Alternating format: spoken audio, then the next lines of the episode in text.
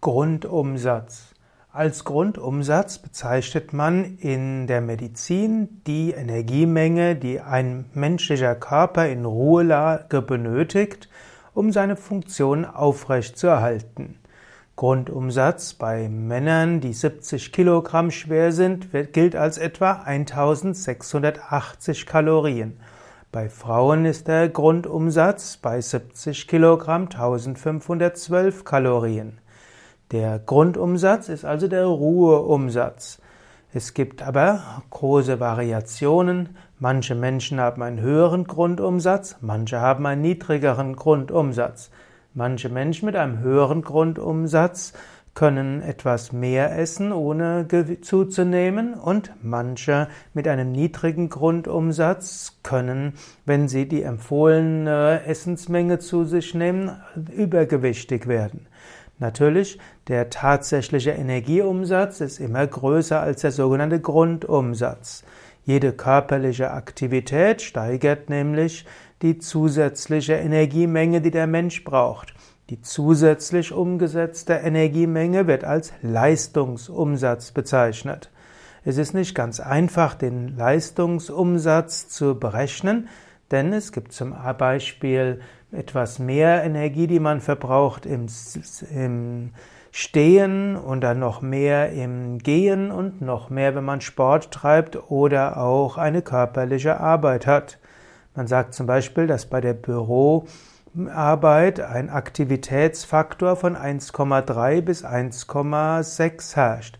Was heißen würde, dass ein Mann, der Bürotätigkeit hat, einen Leist, also einen Energieumsatz am Tag vielleicht von 2300 bis 2400 hat. Kilokalorien. Und die Frau hat dann eben um die 2200 Kilogramm pro Tag. Es gibt aber eben bei Leistungssport oder auch bei schwerer körperlichen Arbeit ganz andere Umsätze.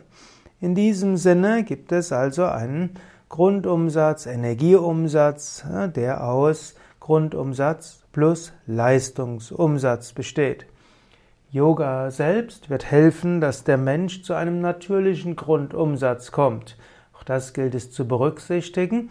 Manche Menschen, die einen unter, einen niedrigen Grundumsatz haben und das vielleicht auch korreliert mit einer gewissen Müdigkeit, werden durch Yoga einen etwas höheren Grundumsatz bekommen. Und diejenigen, die einen etwas höheren Grundumsatz haben, vielleicht auch durch Schilddrüsenüberfunktion, können durch die Übung vom Yoga ihren Grundumsatz etwas reduzieren, was heißt, sie fühlen sich entspannter und ruhiger. Das allerdings gibt dann auch die Gefahr, dass man etwas zunimmt. Insgesamt wirkt also Yoga harmonisierend und das ist etwas, was man immer wieder berücksichtigen sollte. Man sollte sich bewusst sein, dass auch Schilddrüsenerkrankungen etwas mit dem Grundumsatz zu tun haben. Schilddrüsenerkrankungen können entweder die Schilddrüsenfunktion erhöhen, was auch den Grundumsatz erhöht, Schilddrüsenunterfunktion dagegen kann den Grundumsatz reduzieren, was wiederum auch zu Übergewicht führen kann. Auch Blutdruck kann den Grund, einen Einfluss auf den Grundumsatz haben.